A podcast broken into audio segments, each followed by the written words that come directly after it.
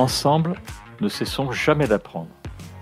Je suis Gérard Pécou, président de Calimedia, agence digitale de solutions e-learning. Je vous accueille sur Never Stop Learning, un podcast qui vous fait rencontrer des acteurs de la formation entrepreneuriale et éducative d'aujourd'hui et de demain.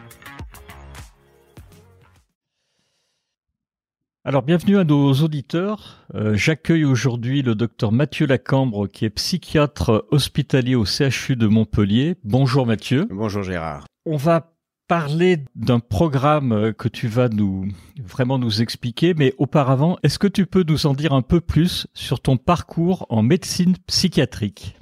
Alors j'ai fait mes études de médecine à Grenoble et ensuite j'ai choisi euh, la psychiatrie parce que je pense que tout se joue là-haut depuis euh, des problèmes de grossesse en cas de déni, en patine extérieure, jusqu'à des problèmes de somatisation, de cicatrisation, de récupération et de guérison. Donc euh, l'idée était simple, c'était de pouvoir agir euh, au niveau de la commande centrale et c'est pour ça que la psychiatrie m'a intéressé. Je suis allé faire une spécialité à Strasbourg, qui est une place particulière pour la psychiatrie, très très orientée sciences humaines, avec un autre volet ancré dans les neurosciences. Donc j'ai pu bénéficier de cette double approche et à l'issue de ma formation en psychiatrie. Une fois le diplôme de psychiatre en poche, je suis redescendu à Montpellier euh, en 2004. Et j'ai vu que tu avais fait également un DU en sciences criminelles à Montpellier. Ça t'a aidé dans ton, dans ton métier? Alors parce que j'ai toujours eu aussi un intérêt particulier sur la question de l'enfermement, de l'éthique et des rapports entre la psychiatrie et la loi pour pouvoir soutenir une discipline qui est en train peut-être d'émerger, qui est la psychiatrie légale. D'accord. Et DU pédagogie médicale et base de la à la communication à Montpellier, j'imagine c'est à peu près la, même démarche. C'est très important dans ton, dans, dans, pour toi. Alors étant euh, effectivement psychiatre hospitalier dans un CHU, praticien hospitalier, on participe à beaucoup d'enseignements. Je dirige un diplomataire universitaire et l'objectif c'est de pouvoir sur le plan pédagogique développer des compétences spécifiques parce qu'on a tendance à penser que parce qu'on est docteur, euh, on sait expliquer, on a des compétences spécifiques sur le plan pédagogique pour parler aux étudiants, ce qui est totalement faux. Hein. Et c'est pas parce qu'on est psychiatre qu'on est intelligent non plus. Je te laisse responsable de tes propos. J'assume complètement. Est-ce qu'on peut, là, pour le coup, parler de ton parcours? Euh, tu, parlais de, chef de clinique à l'université de, Strasbourg, mais tu as fait plein d'autres choses, j'imagine, qui ont, déterminé ton futur parcours à l'hôpital de Montpellier.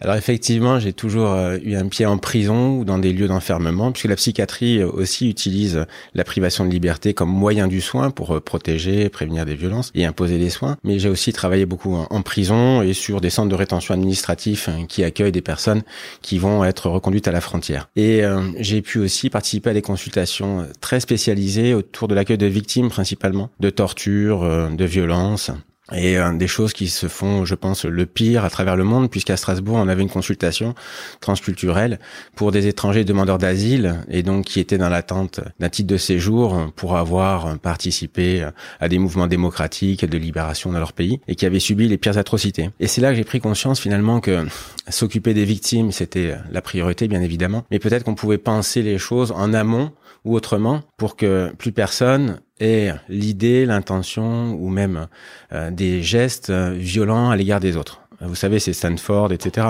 C'est l'idée que c'est ah que tous les êtres humains potentiellement puissent, mais c'est pas tout à fait tous les êtres humains et c'est pas de la même manière. Et donc, si on travaille en amont, finalement, en renforçant chez tous les êtres humains, en particulier les enfants, certaines capacités, certaines compétences, comme l'empathie, la compassion, l'estime de soi, etc., probablement qu'on peut réduire ces violences et puis avec d'autres idées qui ont émergé ensuite, en m'occupant un peu plus des auteurs de violences, c'est que les violences sexuelles sont probablement les pires violences, celles qui laissent le plus de traces. Et plus elles sont commises de manière précoce, plus elles vont délabrer la personnalité, le développement de l'enfant. En sachant que les enfants abîmés, ça fait des adultes en vrac, et du coup ça fait du travail pour les psychiatres. Depuis une quarantaine d'années, on a des milliers d'études dans toutes les langues qui montrent bien un lien de causalité statistique solide entre des violences subies dans l'enfance et l'apparition de troubles psychiatriques en sachant que les violences sexuelles sont celles qui vont être le plus associées à l'apparition de troubles psychiatriques à l'âge adulte. Dépression, addiction, troubles des conduites alimentaires, conduites suicidaires, etc.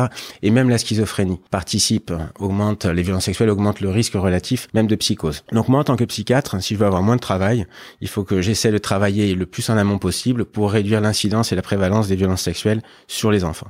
D'accord. Alors, tu es donc, on l'a dit, euh, psychiatre euh, hospitalier à Montpellier, responsable du CRIAPS, je le prononce bien? Alors effectivement, j'étais à l'origine de ce projet avec le professeur Philippe Courtet d'un centre ressources pour les intervenants auprès d'auteurs de violences sexuelles. Suite à deux circulaires, 2006 et 2008, les enveloppes ont été adressées aux ARS, aux agences régionales de santé, pour proposer à des équipes de monter des petites structures experts dans la question des violences sexuelles. L'idée, c'était de proposer euh, du soutien, des supervisions, de la documentation, des formations, de la recherche et un ensemble de ressources à l'ensemble des professionnels d'abord et nous avons décidé, nous, d'emblée, de proposer une consultation, c'est-à-dire un lieu de soins pour toutes les personnes qui auraient des difficultés avec la sexualité, qui auraient été condamnées pour des affaires de mœurs, des infractions à caractère sexuel, etc. Et donc, on a développé à partir de 2010, tout doucement, d'abord, nous étions un, puis deux, puis trois. Aujourd'hui, on a une dizaine de professionnels dans l'équipe. Je suis plus directement responsable du CRIAVS, puisque on a agrégé trois équipes et c'est moi qui coordonne trois équipes, dont l'équipe du CRIAVS. Là maintenant, c'est une de nos jeunes qui était interne à l'époque, qui est maintenant responsable du CRIAVS. Et donc, c'est aussi une formation maison pour pouvoir donner euh, ses compétences pour euh, gérer, coordonner euh, cette petite équipe, en sachant qu'à travers le territoire national, sur l'ensemble de la France, dom-tom, territoire d'outre-mer, etc., il y a les mêmes équipes, 27 CRIAVS, avec environ 200 professionnels sur le plan national qui travaillent à une quinzaine de métiers hein, qui sont représentés pour réduire l'incidence des violences sexuelles et soutenir tous les professionnels qui travaillent auprès des auteurs. Alors le, le CRIAV, on l'a pas défini, c'est les centres ressources pour les intervenants auprès des auteurs de violences sexuelles. Oui, merci, pardon. C'est tellement évident pour moi. je sais.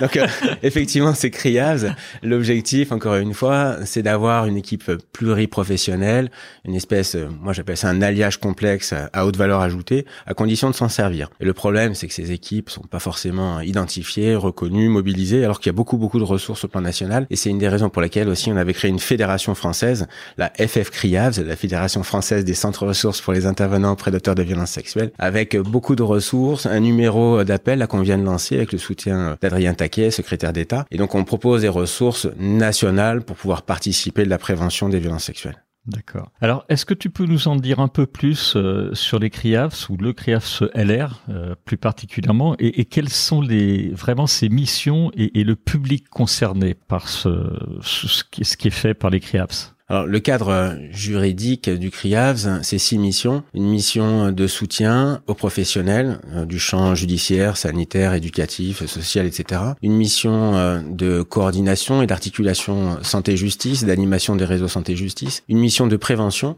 en particulier euh, sur autour des violences sexuelles sur le mineur. Une mission de recherche, hein, on doit développer, favoriser, soutenir la recherche. Une mission de documentation, on a un centre de doc avec un réseau documentaire national. Et enfin, une mission de formation, qui est une mission essentielle. Formation pour les professionnels, en formation continue ou en formation initiale. À Montpellier, en plus, on propose du soin. Tu me l'avais expliqué. On va parler bien sûr euh, du, projet BOT. Qu'est-ce qui t'a conduit à faire ce projet et est-ce que tu peux nous le présenter, ce projet? Alors, euh, au moment de la création euh, du CRIAVZLR, du centre ressources de Montpellier au sein du CHU, d'emblée, j'ai voulu faire le point sur tous les outils de prévention existants, outils francophones à disposition, pour euh, essayer d'identifier quelque chose de simple, fonctionnel, pragmatique, validé à l'intention de tous les adultes qui travaillent auprès de mineurs. Et c'est comme ça qu'on a constitué un petit binôme, un psychologue psychiatre, Céline Bailly, Cindy Prudhomme, pour d'abord faire le point. Cindy Prudhomme a travaillé sur un inventaire assez exhaustif de tous les outils existants. Elle en avait recensé près de 800 de prévention des violences sexuelles. Et ensuite, sur cette base d'un recensement qu'on a voulu le plus euh, exhaustif possible, on a constitué un groupe de travail euh, avec des acteurs régionaux de prévention, avec le soutien de l'ARS à l'époque Languedoc-Roussillon, pour euh, construire un groupe de travail outils de prévention qu'on appelait un CROP, qui pendant six ans a travaillé à structurer 134 fiches d'intervention, découpées en quatre tranches d'âge, cinq thématiques pertinentes pour participer de la prévention primaire, secondaire et tertiaire des violences sexuelles sur mineurs à partir de 5 ans jusqu'à 18 ans. Donc l'idée très simple, le concept, c'est de proposer une boîte à outils simple, fonctionnelle, efficiente, c'est-à-dire à la fois efficace et puis sur le plan économique rentable, pour prévenir les violences sexuelles, avec des outils validés. Donc euh, c'était vraiment le concept de base, papier crayon, pas d'outils informatiques, pas besoin d'électricité pour pouvoir ensuite la développer sur des formats euh, ONG, intervention sur des situations de crise à l'étranger.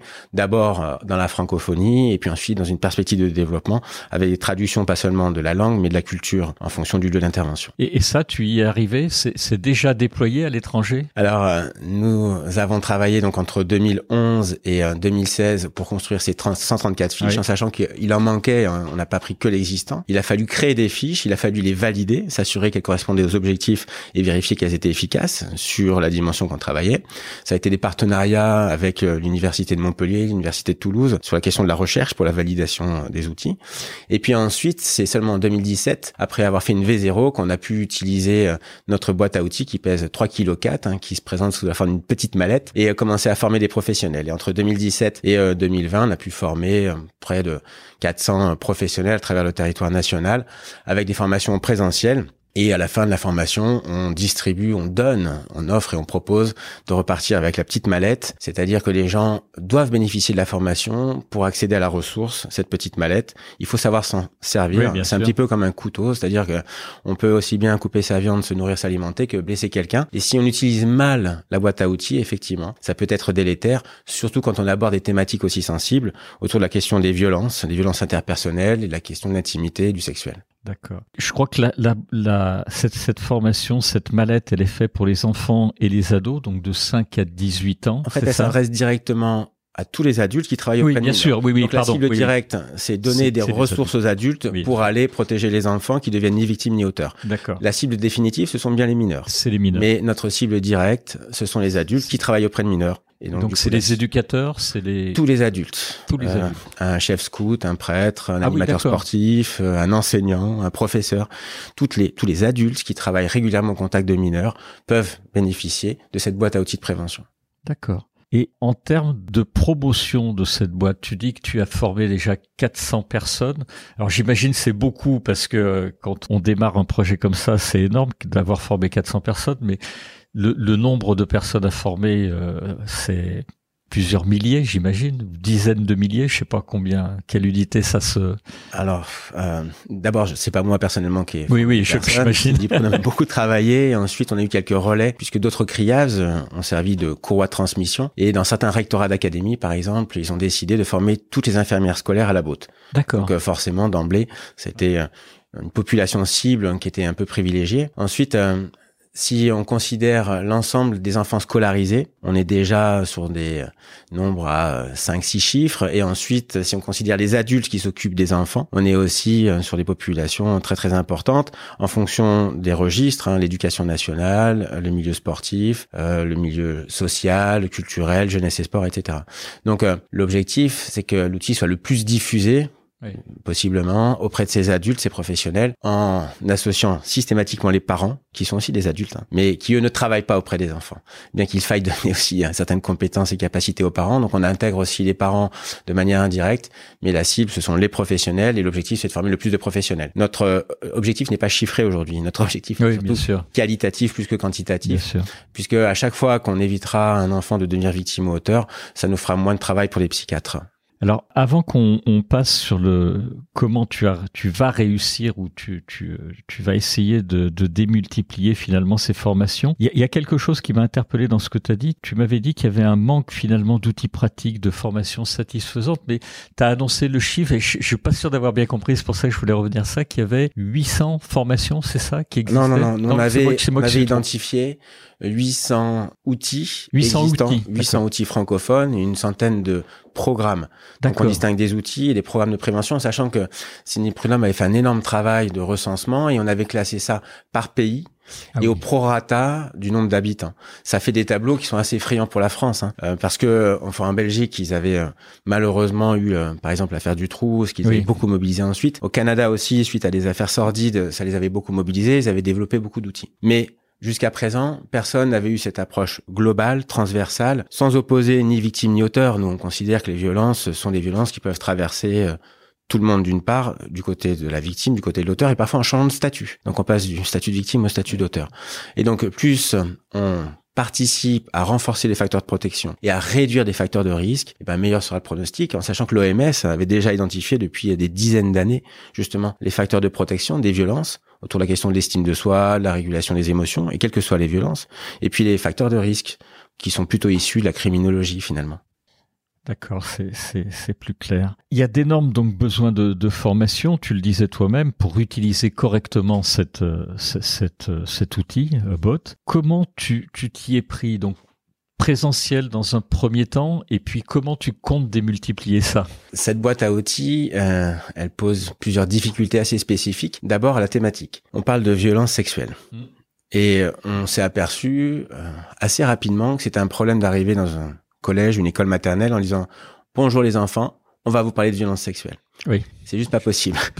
Ça peut se comprendre. Il a fallu revoir euh, l'intitulé. Euh, aujourd'hui, ça s'appelle la boîte à outils de prévention des violences à caractère sexuel et sexiste. Oui, parce qu'on s'est aperçu aussi qu'il y avait un impact majeur sur la question du genre et des violences de genre et la stigmatisation. Et donc du coup, on a modifié un tout petit peu euh, la présentation du projet de la boîte à outils autour de la question des violences de manière générale, sans opposer ni victime ni auteur, pour rassurer aussi dans un deuxième temps autour de la question du sexuel. On peut facilement travailler la question de la prévention des violences sexuelles sans jamais parler du génital, sans jamais parler de sexe.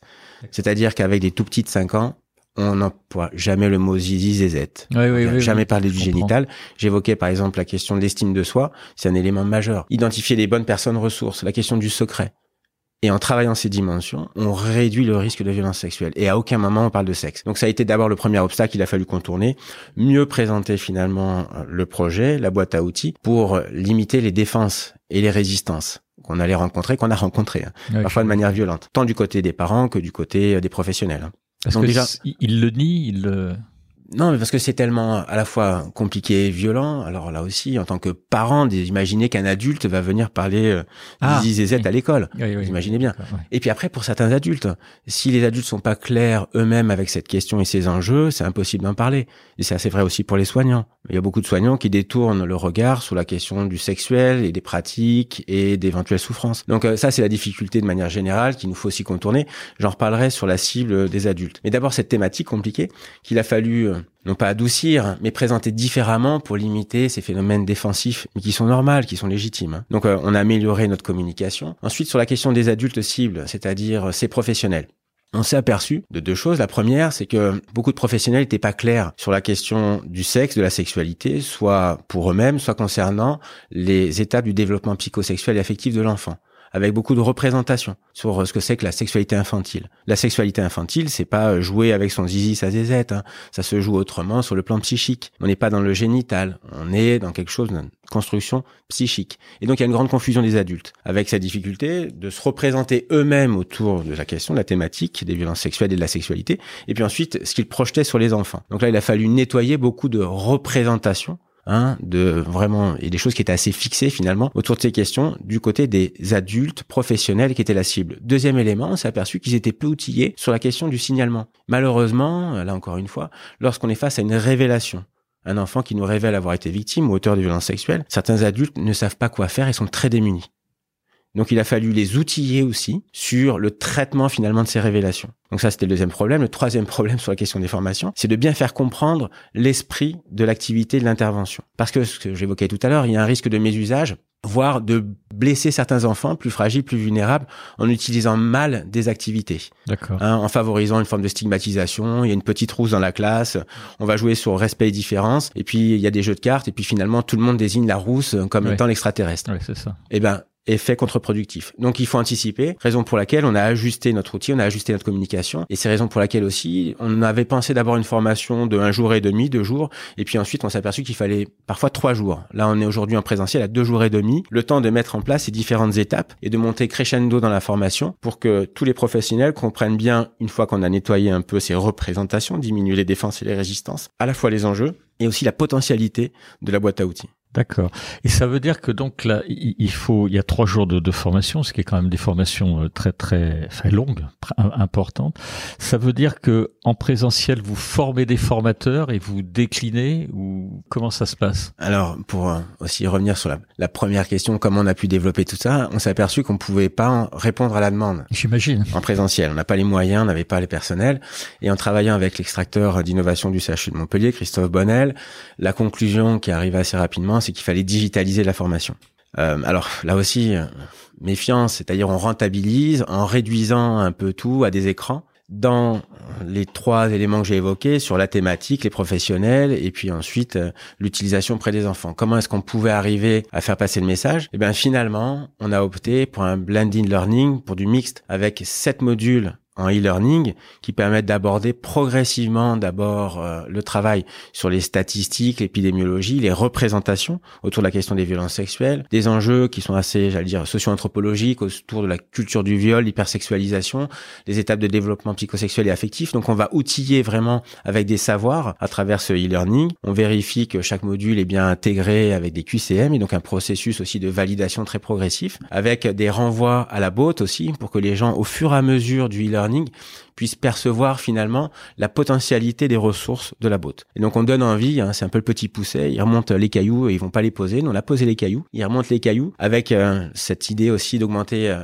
la motivation, l'intérêt, la curiosité tout au long du parcours. Et à la fin de la validation des sept modules en e-learning, il y a une journée obligatoire en présentiel. Et c'est dans cette journée en présentiel où on va vraiment mettre en mouvement les différents savoirs qui ont été acquis pour s'assurer euh, déjà des, la, la compréhension de l'intégration, mais aussi de la mise en œuvre des différents euh, process et de la boîte à outils pour l'élaboration des interventions de prévention. Et donc du coup, c'est tombé un peu comme une, euh, non pas une fatalité, mais une évidence qu'il fallait aller vers là pour augmenter notre force de frappe euh, sur la question de la formation. Avec trois types de formation. Donc, on garde une formation présentielle, deux jours et demi, une formation en blended learning pour les utilisateurs de la boîte. Et en parallèle, on propose une formation de formateur, effectivement. La formation de formateur, c'est pour le présentiel uniquement. Et donc, ça sera une formation en deux jours pour euh, labelliser des formateurs à la formation de la botte.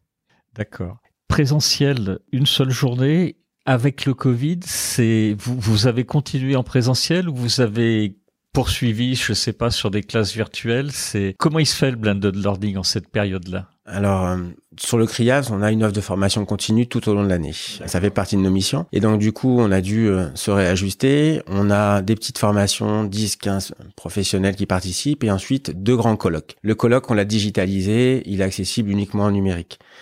Par exemple, on a une formation euh, je, vendredi, demain, euh, autour des violences sexuelles dans le couple. Elle est en présentiel. On limite le nombre de participants, on respecte l'ensemble de tous les gestes, qu'ils soient barrières, sociaux, amicaux, professionnels, etc. Tout le monde est bien propre, bien stérile. Et on travaille en présentiel. D'accord.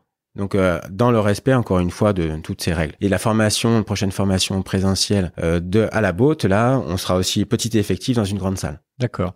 Donc vraiment, vous avez, enfin, vous, vous, voulez garder cette notion euh, qui, qui, à mon avis, d'ailleurs, dans, dans, dans ton cas, est super importante de présentiel avec euh, et, d'accompagnement. C'est pas. Non, non, non, non. C'est euh, l'enjeu est trop important. Hein.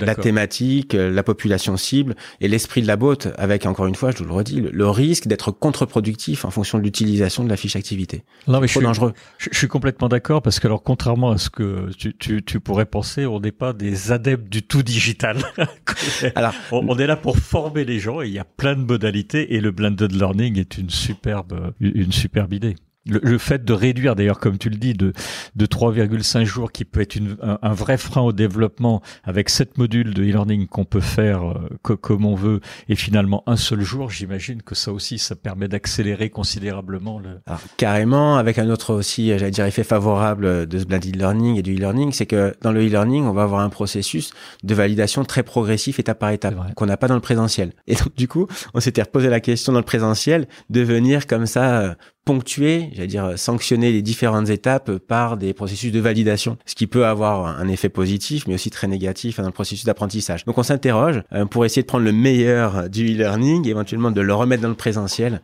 et vice versa. Mais c'est un, équilibre hein, qui est relativement complexe. On essaye aussi de rendre très vivant le plus possible le e-learning et euh, de venir aussi, encore une fois, illustrer ce e-learning avec les ressources de la boîte, parce qu'ensuite toutes les ressources de la boîte seront accessibles en numérique. Hein. L'ensemble des fiches, euh, il y a un guide animateur, il y a un glossaire, il y a des fiches ressources pour construire les interventions, des protocoles de signalement, etc. Donc c'est beaucoup beaucoup de ressources. On a été très ambitieux, peut-être trop sur le projet, parce qu'on a voulu tout aborder. Et donc du coup, l'idée maintenant, c'est de proposer ces ressources, de les rendre accessibles. Et le digital, c'est probablement le meilleur support.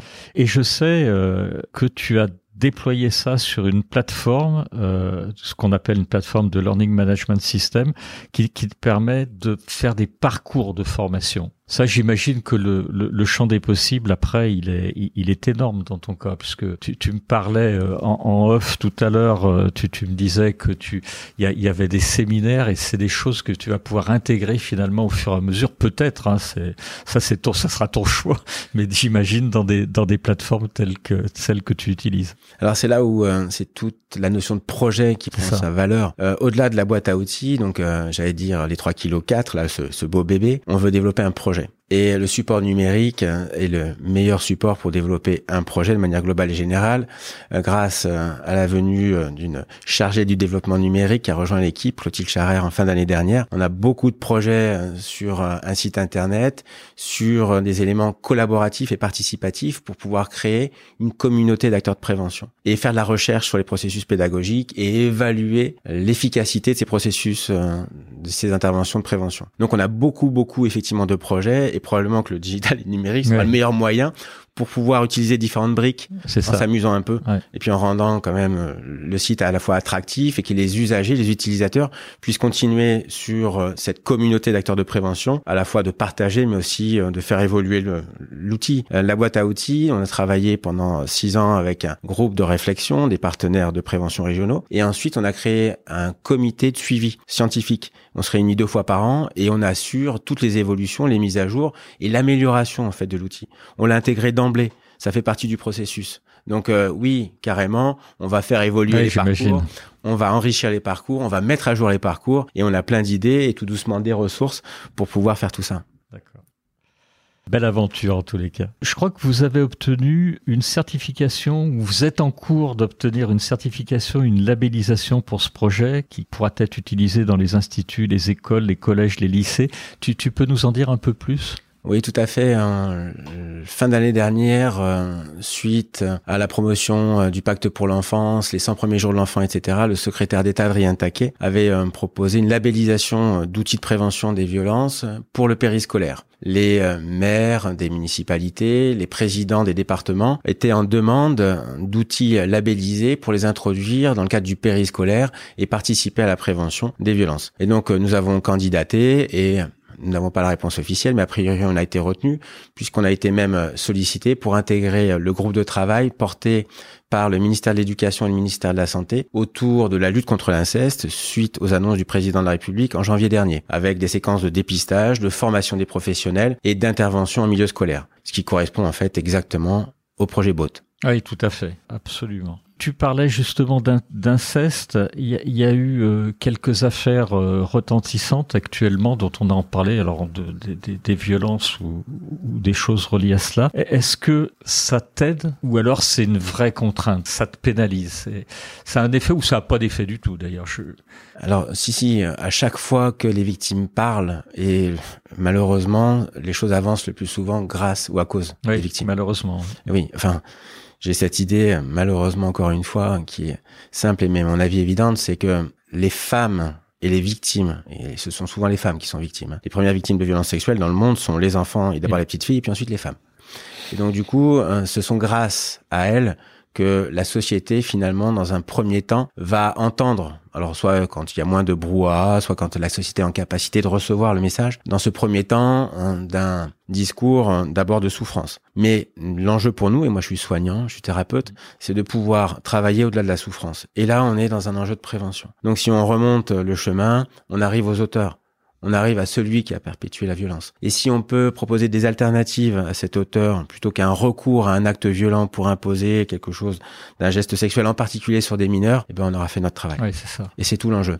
Et donc que aujourd'hui les paroles se libèrent progressivement, mais dans les années 80, ça a été d'abord la prise de conscience sur les violences conjugales, et puis ensuite le MeToo sur le harcèlement, en particulier les violences sexuelles au travail, et puis ensuite l'inceste. Donc les choses évoluent progressivement, mais tout l'enjeu pour nous, c'est au-delà de l'émotion de remettre de la réflexion, des cognitions et surtout des outils efficients pour participer pas seulement des soins, mais surtout de la prévention, en ne traitant pas que la moitié du problème, c'est-à-dire les victimes, en traitant aussi la question des auteurs. D'accord. je... Alors, on va arriver à la, à la fin de ce podcast. Euh, moi, je voulais vraiment te, te remercier, toi et, et, ton équipe, parce que derrière toi, il y a, il y a de, quand même de plus en plus de monde. Et, tu le rappelais, en plus, il y a un certain nombre de, de crafts. Je, je trouve que la cause est noble et, et elle mérite euh, vraiment le, le, le maximum d'audience. Je voulais euh, également, en, en, guise de conclusion, et avant de remercier les, les, les auditeurs qui nous, qui nous ont écoutés jusqu'au bout de, de ce que tu nous parles d'un documentaire que j'ai vu, parce que tu m'avais adressé, tu as eu la gentillesse de m'adresser une, une invitation qui m'a beaucoup remué, moi. Je savais pas en fait que ça se passait comme ça, qui s'intitule Le sous-sol de nos démons et c'est disponible en fait en replay sur France TV. C'est le quotidien, ton quotidien qu'on peut découvrir et ça permettra d'aller plus loin suite à ce podcast. Euh, je crois que tu l'as fait avec une, une personne qui s'appelle Magali Teilhard-Dira où tu te bats avec elle euh, contre le passage à l'acte et la récidive des auteurs d'actes pédophiles. Tu, peux nous en dire un peu plus? J'allais dire nous donner envie de le voir, mais j'ai trouvé que c'était dur quoi, comme, comme documentaire.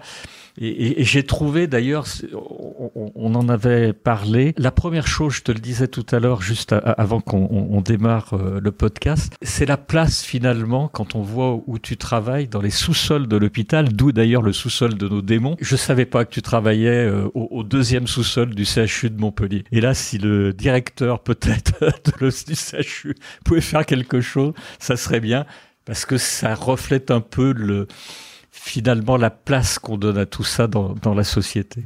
Alors d'abord, euh, on travaille pas qu'au sous-sol. On travaille aussi en prison, je travaille aux urgences, on a des endroits où on, voit le jour et on est plutôt euh, quand même. Oui, je t'ai jamais vu au sous-sol.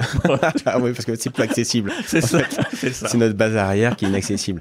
Euh, ce documentaire, c'est un projet important qui a été porté par euh, Feriel Alaoui et Fanny Fontan. Fanny Fontan avait déjà réalisé un premier documentaire sur l'inceste et euh, elle aussi a voulu aller un tout petit peu plus loin et comprendre ce qui se jouait du côté des auteurs. Ils sont venus dans notre équipe pendant presque un an filmés. Ah On les a quasi, enfin parfois, parfois rarement oubliés, mais ils étaient présents. ils ont beaucoup filmé et effectivement, euh, dans le documentaire, c'est Magali Teillard qui est psychologue au CRIAVS et euh, moi qui sommes beaucoup euh, effectivement au devant de la scène, mais c'est un travail d'équipe cette histoire, encore une fois. Hein. On peut travailler qu'en équipe, ensemble on va plus loin. Et ce travail met en lumière, malgré effectivement les néons et le deuxième sous-sol, toute cette énergie et l'ensemble des stratégies qu'on met en œuvre, à la fois pour soigner, traiter, réduire la souffrance, mais aussi former puisqu'il y a ce volet de formation aussi qui apparaît dans le documentaire. Et euh, il y avait aussi un enjeu fort, on était euh, dans la période 2019-2020, autour de la recherche de financement sur ce numéro unique, le dispositif STOP, qui permet euh, en fait de répondre à des personnes attirées sexuellement vers des mineurs, les évaluer, les orienter rapidement pour éviter, c'est aussi, ça participe de la prévention, mais là on est en prévention tertiaire, c'est-à-dire que les gens sont déjà dans une difficulté, mais éviter en tout cas qu'ils ne passent à l'acte. Et donc du coup ce documentaire, il rend compte de cette période 2019-2020 avec euh, notre quotidien, effectivement. En prison aussi, puisqu'il y a une séquence en milieu carcéral auprès de, de, ces personnes. Mais encore une fois, euh, on a des résultats. On a beaucoup de ressources et d'énergie, tant au niveau loco-régional, on a une très belle équipe et une très belle filière de psychiatrie légale, mais aussi au niveau national. On porte des projets à l'international. On avait accueilli en 2019 le Congrès international francophone sur l'agression sexuelle. On a eu plus de 800 professionnels du monde entier un congrès francophone, 30 pays représentés. Ah oui. Donc euh, à Montpellier. Et c'est pour vous dire qu'il y a quelque chose de l'ordre d'une prise de conscience en France, mais pas seulement. Il y a des enjeux au niveau international.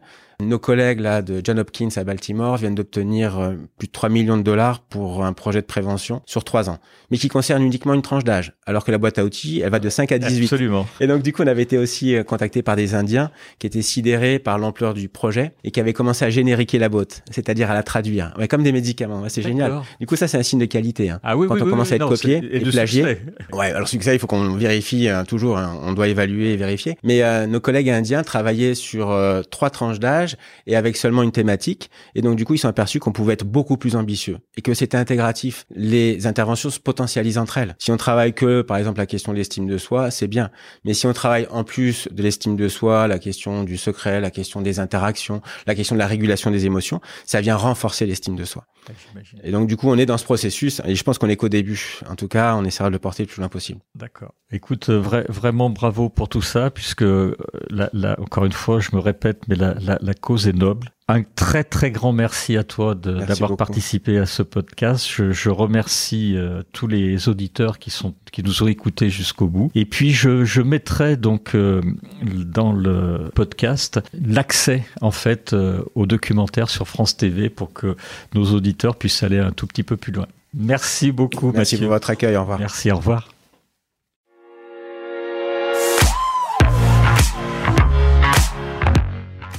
Vous êtes arrivé à la fin de cet épisode. Je vous remercie pour votre écoute attentive. Si l'épisode vous a plu, partagez-le auprès de votre entourage et donnez-lui une bonne note suivie d'un commentaire sympathique pour nous aider à grimper dans les classements. Je suis Gérard Pécou, président de Calimedia. Si vous cherchez une solution e-learning, rendez-vous sur calimedia.fr. Notre équipe vous accompagnera avec un très grand plaisir. Nous nous retrouverons dans le prochain épisode de Never Stop Learning pour qu'ensemble, nous ne cessions jamais d'apprendre.